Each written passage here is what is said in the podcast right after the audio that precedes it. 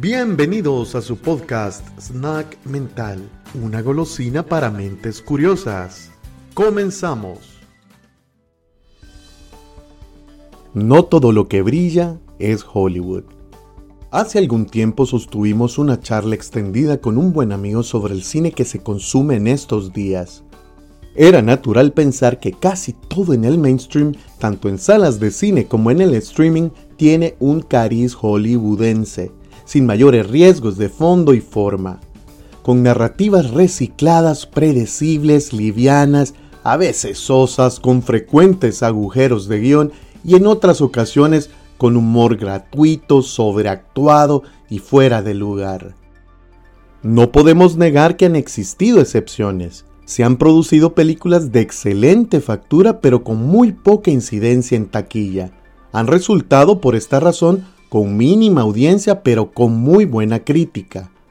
A fuerza de ser sinceros y apoyados por la estadística, la mayoría de películas producidas a través de las décadas no han contado con aceptación positiva.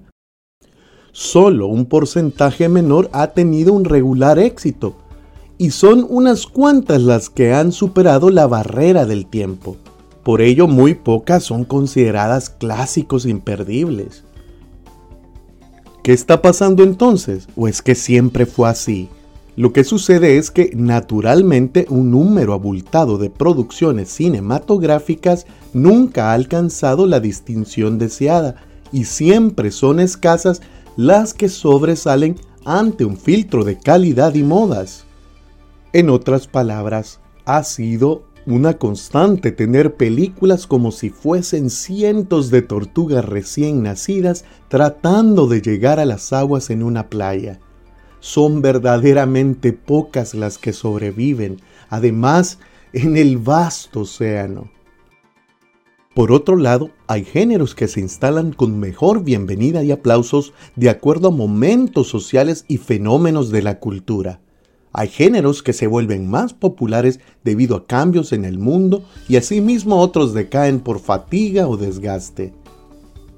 En los años 80 abundaron las cintas de aventura alucinante, romances idílicos y comedias exageradas, pero existió reducida acogida a historias más realistas o existenciales, como sí pasó en la década de los años 90 porque en los ochentas la cultura se inclinó hacia lo excesivo, lo elevado, lo sobrecargado.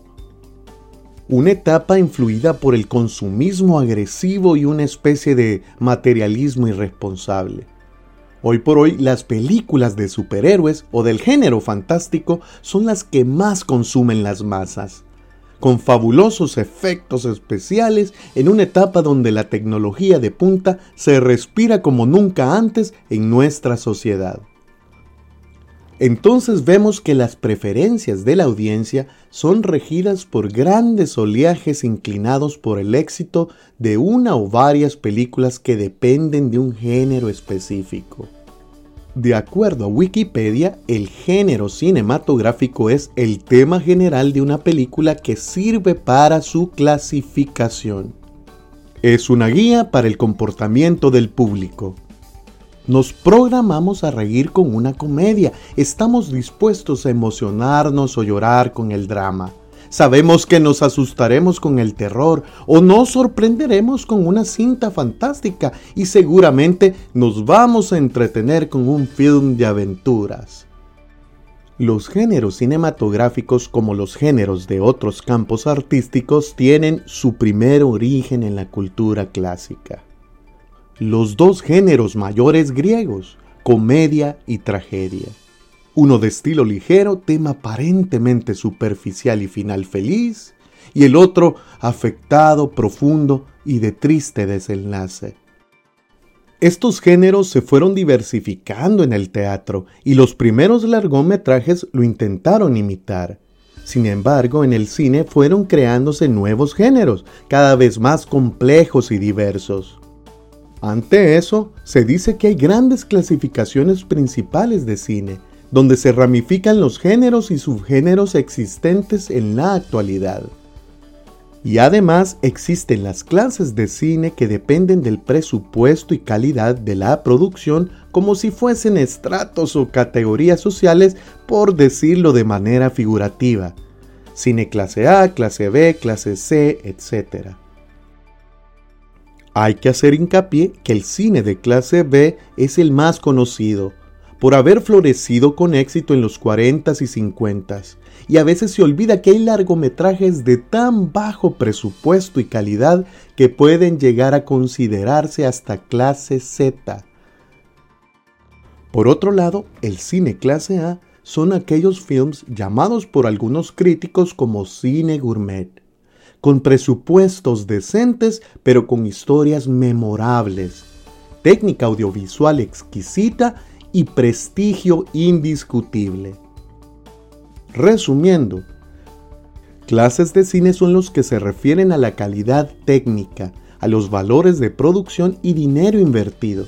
Clase A, clase B, clase C y hasta clase Z, como decíamos antes, como algunas películas directamente grabadas en su tiempo para alquilar en VHS o DVD.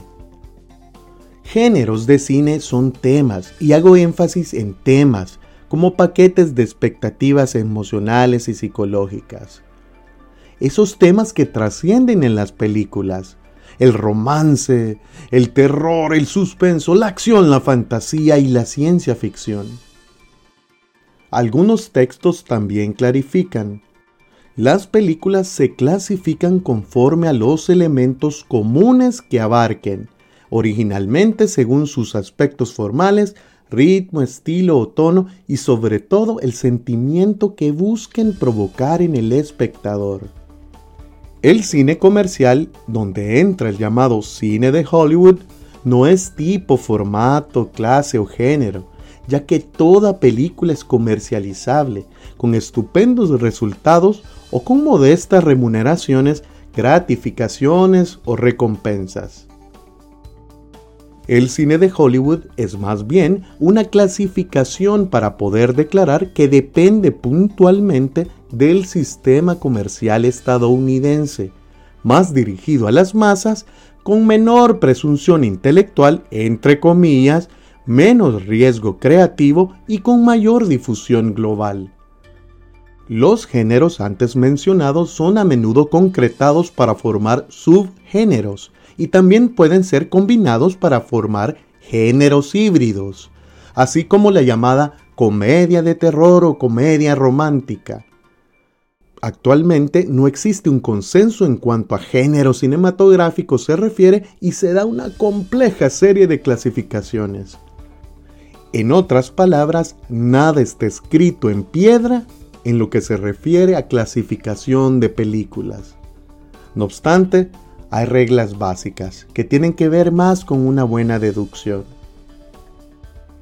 Por eso es que es equivocado clasificar películas como cine extranjero a todo lo que no proviene del sistema comercial de Estados Unidos, porque todo depende de dónde estemos viviendo. En España, Argentina, México o Brasil, por mencionar a las industrias cinematográficas latinoamericanas con mayor presencia, también se realizan films con actores, guionistas y productores de países vecinos. Además de que muchas producciones son compartidas por dos o más países para poder sufragar los gastos de la realización. Tal es el caso de las producciones franco-inglesas, franco-canadienses, etc. Asimismo, podemos complicar la clasificación al ubicar a un largometraje que se categoriza dentro del género de ciencia ficción como un tipo de cine de arte proveniente de Inglaterra y en sociedad con Estados Unidos. Como fue el caso de Odisea 2001, que tuvo un conflicto de clasificación debido a que los espectadores situaban a la cinta con los parámetros de aventura espacial típica de los años 50 y del cine de clase B. Esta película, dirigida por Stanley Kubrick, por el contrario, tenía notas de cine experimental, acentos de cine de arte, y los críticos más enérgicos le colocaron la etiqueta de cine de culto. Parece confuso, pero tiene una lógica fundamental. Comencemos por decir que una película o es de ficción o de no ficción. De aquí derivarán varios tipos, géneros y clases, puesto que toda película puede tener o no un director famoso, contratar a un elenco popular o desconocido, estar en el sistema de distribución comercial o independiente, tener valores de producción altos o bajos y presupuestos modestos o muy inflados. Podrá realizarse con una productora colosal, como lo sería Pixar, o con una productora independiente y minúscula radicada en América Latina. Todo dependerá de cómo se estipulen los costos y el formato al que corresponderá cada cinta. Por ejemplo, es muy difícil crear un live action de ciencia ficción con un presupuesto muy humilde. A menos que, pensémoslo bien, a menos que esta cinta hipotética fuese planificada arbitrariamente con un diseño de producción sencillo, pero más conceptual y artístico, con soluciones creativas en el diseño de arte para evitar una apariencia de low budget. Y por tanto, agenciarse una distribución masiva y a nivel mundial, ganar premios internacionales y ser considerado un film de altura. En conclusión, el séptimo arte tiene diferentes formas de clasificación por temas que son los géneros como comedia, acción, romance, etc. Por clase, es decir, por valores de producción, costos y presupuestos, clase B, clase C. Por formato, cine de arte, cine de autor, cine de culto, animación 2D, 3D, imagen real. Por sistema de distribución, masiva, independiente, underground, por clasificación de edades o audiencia, todo público, G, PG, R, X, y por otros, como ambientación, cine bélico, cine de artes marciales, cine histórico, biográfico. Cabe mencionar que de estas últimas clasificaciones, la de culto merece un apartado. El término película de culto hace referencia a un tipo de película que atrae a un pequeño grupo de devotos o aficionados, o aquella que sigue siendo popularizada con el paso de los años entre un pequeño grupo de seguidores. Por eso nunca menospreciemos una producción cinematográfica sin antes analizarla o verla en otro momento. Hay obras del séptimo arte que se adelantan a nuestro tiempo o que requieren de maduración cultural, porque es usual que estas películas de culto presenten elementos inusuales o raros. Podrán haber sido fracasos en taquilla, pero siguen ganando adeptos en la mayoría de los casos. Pero bueno, es bastante probable que se creen nuevos géneros y subgéneros en décadas venideras. No me extrañaría, por ejemplo, encontrar mañana una nueva clasificación como anime spaghetti western cómico espacial o romance film noir futurista en animación 3D. Lo importante es que los talentos de la industria no estrechen su originalidad o no limiten sus capacidades a producciones seguras pero poco interesantes, poco desarrolladas y poco atrayentes. Hemos venido considerando que se están aglutinando demasiadas películas apenas memorables en servicios de streaming. En ocasiones son infumables. La creatividad trae sus riesgos, pero también inmensas recompensas. Veamos todo el cine que podamos a su vez. Disfrutemos de todas sus variantes y profusos matices. Veamos películas de varios países y géneros eso enriquecerá siempre nuestra cultura y punto de vista. Y acordémonos, finalmente, no todo lo que brilla es Hollywood. Muchas gracias amigos y amigas. Nos escucharemos de nuevo en una nueva oportunidad. Abrazos y abrazos.